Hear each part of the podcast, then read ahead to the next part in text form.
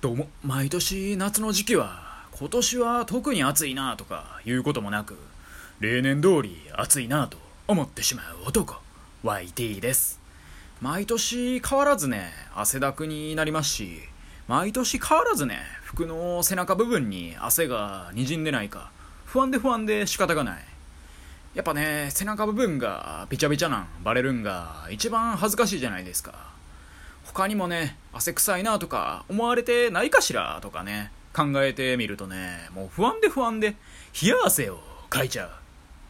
まあ一切ね冷えてないですけどね。むしろめちゃくちゃぬるいですけどね。はい。今日はですね今週の雑談ということで1週間にあった出来事を話していこうかなと思います。最近ね一つ絶望的な出来事がありまして。まあこれはねツイッターにもあげたんですけど家でまあ料理をしてる際にね片栗粉思いっきりこぼしたんですよね。自宅の床に。いやねあれはびっくりしましたよね。料理にちょっとしたとろみをつけるべく水溶き片栗粉をね使おうとしただけなのにその分量のね30倍ぐらいのね粉が飛び散っていきましたよね。もうこぼした瞬間は死にたくなりましたよ。まあ、私はね大人だったから涙をこらえましたけど子供の時だったらねもう泣きながら発狂してるでしょうね。もうねこのこぼれ散った片栗粉もう全部鼻から吸ったら肺になれるかなとかいろいろ考えましたけどまあどうにもならんですよね。コケイン的なやつってねなんかよく鼻から吸ってる描写ありますけどあれって本当にね鼻から吸ってそんな肺になるんですかね。ドラマとか映画とかで見るたびにねくしゃみとか出そうにならへんのかなってそれがすごい気になるんですけどね、まあ、少なくともね片栗粉でやってみたらね ふえいってなりましたけどね。でやったのかよっていうね、うん、そういうツッコミがね、まあ、今飛んできてる気がしますわ。まあでもね安心してください。コケインとかはね一生やらないんで私は一生麻薬童貞です。まあでもね、マリファナとかはね、今後その医療で使われるみたいなことがね、あるかもしれないですけどね。まあ現にね、その、まあ、成分を利用したね、CBD オイルとか流行っとるんでね。うん。まあでも現実はね、片栗粉でハイになるどころか、むしろね、テンションはだだ下がりだったんですけどね。とまあまあ、そんな話は置いときまして、まあ、とりあえずね、片栗粉をね、片付けないといけないと。まずはね、手でスイスイってね、一箇所に固めて、んで袋にねもう手づかみでドボッと入れまして。でその後にね残った分を掃除機で吸い取ってさらに雑巾で拭くと。まあ言うてね10分ぐらいで片付け終わりましたけどね。そんな言うほどね絶望的なもんでもなかったですね。まあ絵面的にはね絶望でしかなかったんですけどいざ対処してみたらそうでもない。まあ世の中の問題ってね大体そうですよね。なんか一瞬ねああもうやってられへんよってなりはするもののちゃんと冷静に対処すればどうにでもなるとそんなことだらけですわ、まあ、大切なのはいかにしてねその問題に直面した時に冷静さを取り戻してそしてね、まあ、具体的な解決策に乗り出すかっていうねそこなんですよね。まあ時にはねどうにもならんこともありますけどね。ってどないやねんってね。あとはね、まあ、話大きく変わるんですけど最近ね坂道ダッシュを私するようになりまして、まあ、私が今住んでるエリアにはね結構いい感じの坂がありましてなので日々のねトレーニングメニューに坂道ダッシュを加えてやろうかしらとある日思い立ちまして。まあ、ランニングもねちょいちょいやってたんですけど、まあ、ランニングってどうしてもねまとまった時間がいるじゃないですか、まあ、最大1 0キロまあ、少なくても、まあ、3、4キロぐらいは走るんで、ちょっとした時間が必要になると。ただそれがね、ちょ、めんどいなと思いまして、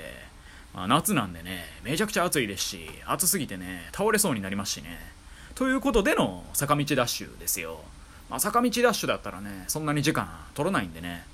で、坂道ダッシュをすることによって、遅くなりまくったこの足もね、多少はかつてのそこそこのスピードに戻るかもしれないともうそうなれば儲けもんですわ。もうそんな思いでね坂道ダッシュを私することにしたんですよ。で当たり前のことなんですけどねダッシュってねやっぱ急にやったらダメなんですよね、うん、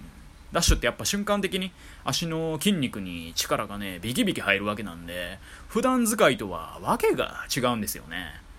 ほいで私ね先日ダッシュした瞬間にね太ももにバリっていうね衝撃が走りましてで即座にね思いましたね。これはいかんですよってね。100%の力。つまりフルスロットルで走ったらね間違いなく Y の足はミートグッバイするわこれと、まあ、70%ぐらいにね抑えんとやばいってね瞬時に思いまして、まあ、結局坂道、ま、何メートルぐらいですかね。30メートルぐらいの坂道なんですけど、まあ、それをね10本70%ぐらいの力で走るだけでねもうやめちゃいましたね。あれね本気で走ってたらね確実にね太もも太もものね前の部分ですねそっちがね終わるってのをひしひしと感じまして、まあ、ちょっとだけねトグル弟の気持ちが分かりましたよね、うん、トグル弟ご存知ですか？悠々白書っていうね漫画に出てくる、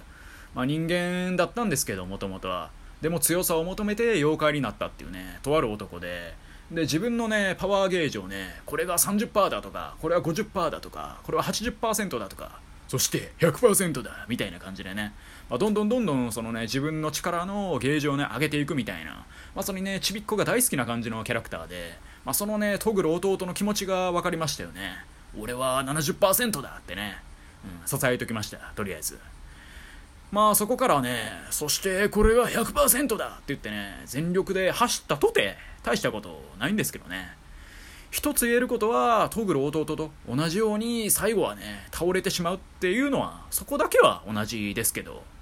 危うくねミートグッバイ YT になるところでしたね。うん。そんな名前のね売れない芸人さんいそうですね。ミートグッバイ YT はい。そんな感じでね、まあ、最近坂道ダッシュしてちょっとね足がやばかったよって話で、まあ、今後ねちょいちょい続けていこうかなって気はしますけどね。うん。やっぱダッシュってねいいんですよね。ダッシュすることによって、まあ、不要なね脂肪とかも落ちてくれるんで、うん、いいと思いますよ。やっぱ膝にね無理が効くうちにねそういうことはやっといた方がいいんじゃないかしらってことでね、まあ、今後もダッシュは継続してやっていこうかなと思います。じゃあまあそんな感じで最後にね最近見ている海外ドラマについて話していきましょうかね、まあ、それが「ブレイキングバット」っていうね、まあ、海外ドラマでこれはねもうとっくに完結してるんですけど今更ながらネットフリックスで見ておりまして。でシーズン5ぐらいまでね確かあって。私まだシーズン3のね途中までしか見てないんですけどなかなかね面白いんですよね。回を重ねるごとに個人的にはね面白くなってるなと感じまして。でどういうドラマかっていうと主人公はねウォルター・ホワイトっていうとある高校の科学の先生で。でそんなねウォルターがある時がんにねなってしまって。で結構ねその進行してるがんだとそう宣告されるんですよね。で彼がねまず初めに思ったのが家族のことなんですよね。まあ現在娘を妊娠中の嫁にでちょっとね運動障害のある息子がいるっていうそういう家族構成でね。なのでまあ計4人家族になるんですかね。でこのまま死んだらもうごっつやばいやんとそうウォルター思うんですよね。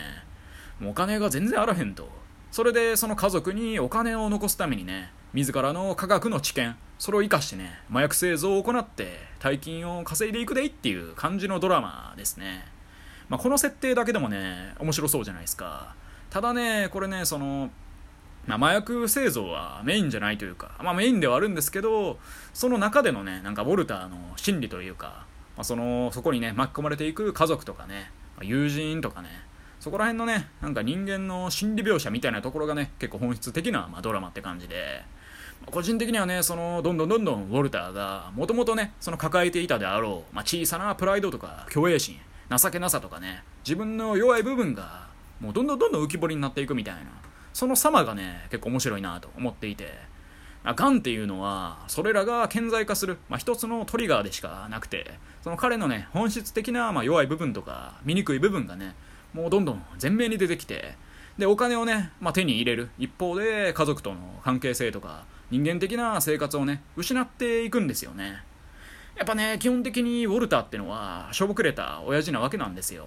50歳ぐらいのね本当にもう冴えない感じの科学教師で。でそんなねウォルターがその、まあ、麻薬製造で、まあ、いろんなね悪い奴らと関わったりとか、まあ、それをね家族に言えないっていう、まあ、そんなストレスとかで攻撃的になったりあるいは不安でどうしようもなくなったりまあ、逆にねテンション上げてみようかしらみたいになったりするあの感じ。あなんかわかるぞお前の気持ちってねなるんですよね。うん。なんかその自分の中のね弱さをねどんどん引き出されているというかウォルターに投影してねその自分のねなんか醜い部分を見てる感じがあってあやっぱ日本だろうがね、アメリカだろうが、親父の立ち位置なんてね、大して変わらんねんなってのがね、まあなんとなく分かって、ただその一方でね、アメリカ人ってすぐパーティーするやんみたいなところもあるんで、まあ、マインド的にね、あこういう似てる部分もあったりして、逆にね、こういう時はどんな心境でそのね、行動に移ったんだよみたいな、まあ、そういう風にね、思わされる部分とか、いろいろあってね、面白いですね。うん、これはね、相当面白いドラマかなって思いますね。まあ、でもね、麻薬の取引とかするんで、やっぱね、悪い奴らがバチバチに絡んできて、まあ、ちょいちょいね、グロいシーンもあるんでね、そこら辺は好み分かれそうですけどね。まあ、ネットフリックスで全部見れるんでね、まあ、見たことない方はぜひ見てみてください。面白いっすよ。ということで、まあ、今週もね、いろいろありましたね。まあ、人間誰しもいろいろありますよね。ということで、終わっていきます。以上、YT でした。今日も聞いてくださり、どうもありがとうございました。